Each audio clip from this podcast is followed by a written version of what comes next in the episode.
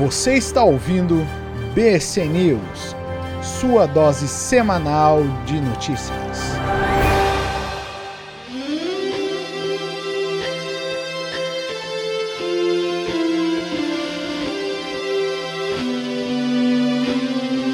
Saudações humanos e sejam bem-vindos de volta a mais um BC News América do Norte. Eu sou Massaro Rocha falando direto de Ottawa, capital do Canadá e tô aqui para trazer para vocês as notícias do que está rolando por aqui, do lado de cá, do Grande Norte da América. E essa semana eu vou mostrar para você como existem golpes, sim, aqui no Canadá e que nem tudo que reluz é ouro. Vamos lá conversar sobre isso.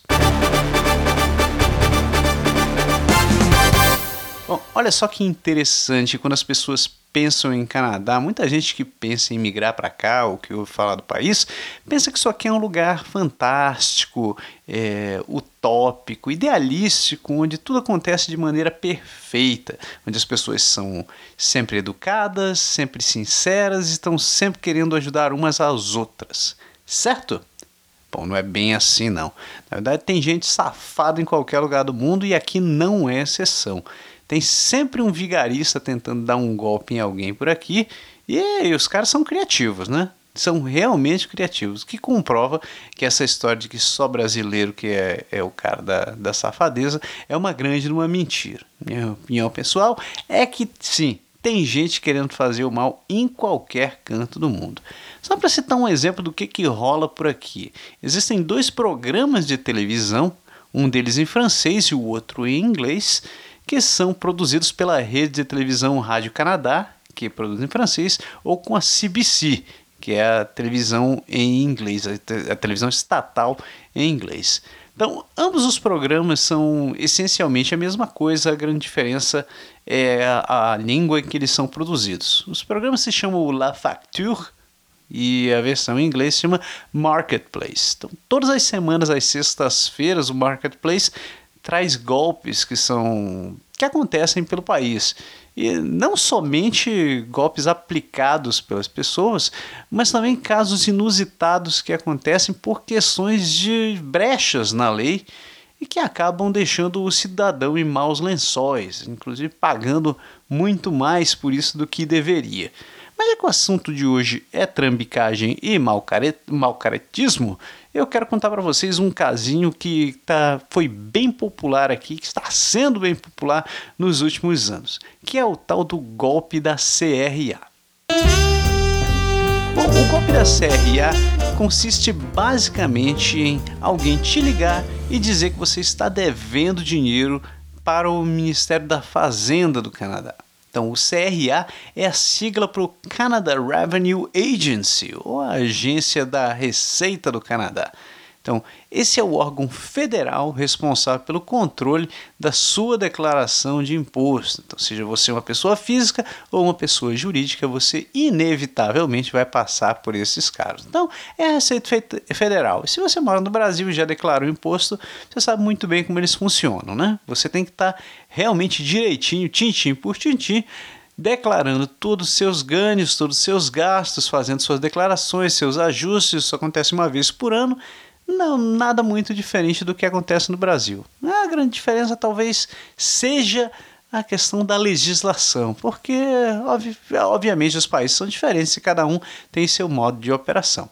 Mas tirando isso, o princípio é o mesmo. Você tem que tomar cuidado, tem que declarar as coisas da maneira certa, porque senão você pode cair na famosa malha fina.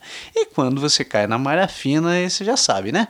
Tem que pagar imposto porque o governo quer a parte dele. E o que que o golpe tem a ver com o CRA? Veja a criatividade dos, dos, dos falsários. Então, quando esse golpe começou a funcionar, as pessoas ligavam para você, pegavam seu número de telefone em algum lugar, de alguma maneira, ligavam para você e se passavam por agentes do CRA, do Canada Revenue Agency e falavam para você: Olá, senhor Fulano de Tal, aqui é, aqui é Ciclano, estou ligando porque o seu número de cadastro identifica que o senhor está devendo dinheiro para a gente e que você precisa regular, regularizar a situação.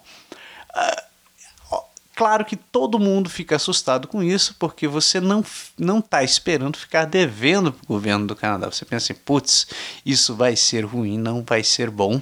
E você, de modo geral, o canadense tende a levar as coisas de maneira correta. Então ele tenta fazer as coisas da maneira certa, escuta aquela ligação e escuta toda a situação e às vezes se deixa levar pelo conto do figário, ou nesse caso, pelo conto do trambiqueiro. Mas, como o golpe acabou evoluindo? No começo, as ligações eram feitas e você identificava na voz das pessoas aquele sotaque carregado indiano. Não que seja impossível que o indiano trabalhe para o Canada Revenue Agency, hum, porque principalmente porque aqui tem bastante indiano morando, principalmente na região de Toronto, mas também em outras partes do país. O que acabou atraindo a atenção das pessoas é que em determinado momento o CRA acabou se pronunciando, dizendo que aquilo não passava de um golpe e que estavam tentando lograr as pessoas, que eles deveriam avisar a polícia, entrar em contato com o departamento antifraude e desligar imediatamente. Então as pessoas começaram a ficar atentas com aquilo e, e logo que escutavam um sotaque indiano falando do CRA, eles desligavam e acabavam se livrando do, do, do tal dos, dos, dos caráteres. Teria acabado por aí se os, as pessoas não tivessem começado a ficar criativas em como melhorar o golpe. Então, a solução que eles fizeram, eles criaram um sistema de descagem automática e onde essa descagem automática vinha incluindo uma ligação gravada, uma, uma, uma frase gravada. Então, o texto era foi gravado por uma pessoa uma, com, com sotaque inglês e o tom dele aparentava ser alguém realmente de um, do órgão do governo, ou pelo menos de uma instituição mais séria, porque o tom de voz era sério, é, a dicção era perfeita e o texto em si passava uma certa credibilidade. Isso acabou realmente pegando as pessoas de surpresa, porque ao final da ligação, ao final desse texto, ele dizia: por favor, continue na linha que um de nossos atendentes vai verificar a sua condição. E automaticamente era roteado para um call center, onde novamente um indiano buscava informações sobre a pessoa, roubava seus dados pessoais e não só isso, conseguia usurpar uma certa quantia das pessoas que, que acabavam caindo nesse golpe. Então a pessoa escutava, eles diziam: Ah, o senhor está devendo tanto para a gente, como o senhor vai querer regularizar. Veja só como os caras são imbecis, porque não tem um outro tempo para definir isso.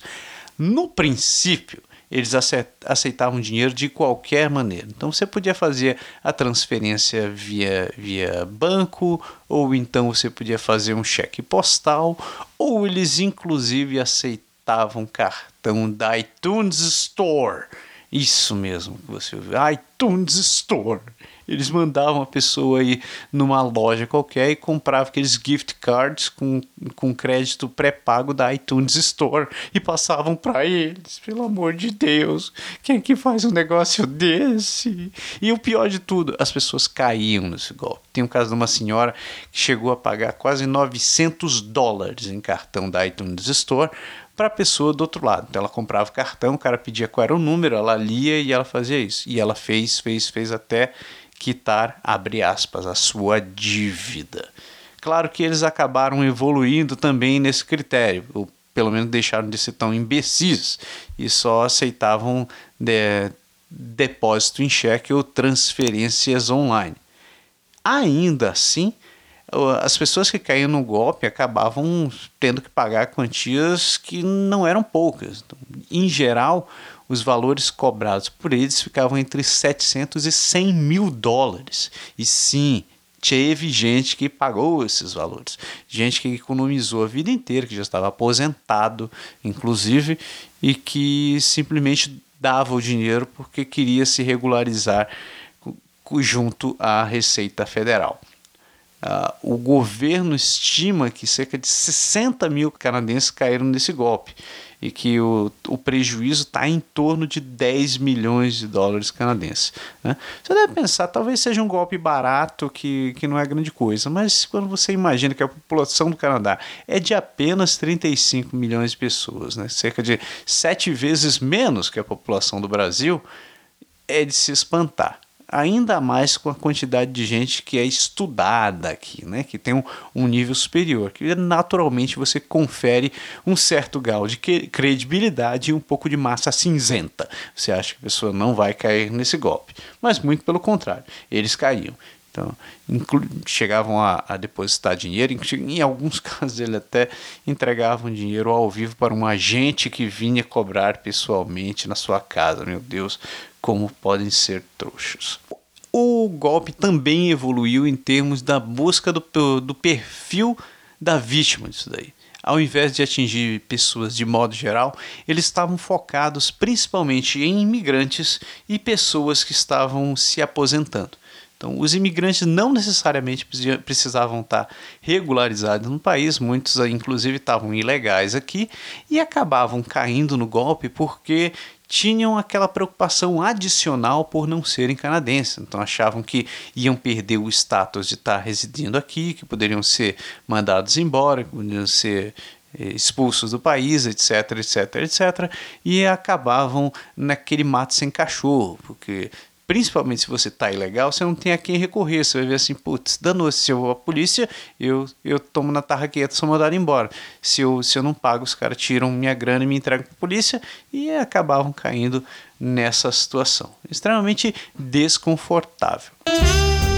Então, como eu falei no começo do programa, esse, esse programa Marketplace ele fez uma reportagem bem interessante sobre esse scam que eles chamam aqui, né, que é o golpe, esse scam do, da CRA foi ao ar e deu uma repercussão considerável. Né? Muitas pessoas assistindo isso daí e a, a, a ponto de que a própria, a própria Polícia Federal Canadense, a RCMP, eles tiveram que se pronunciar dizendo que sim, eles estavam atuando com, em conjunto com polícias do, do mundo inteiro, inclusive a Interpol, para tentar chegar quem, nos, nos responsáveis, nos organizadores desse golpe.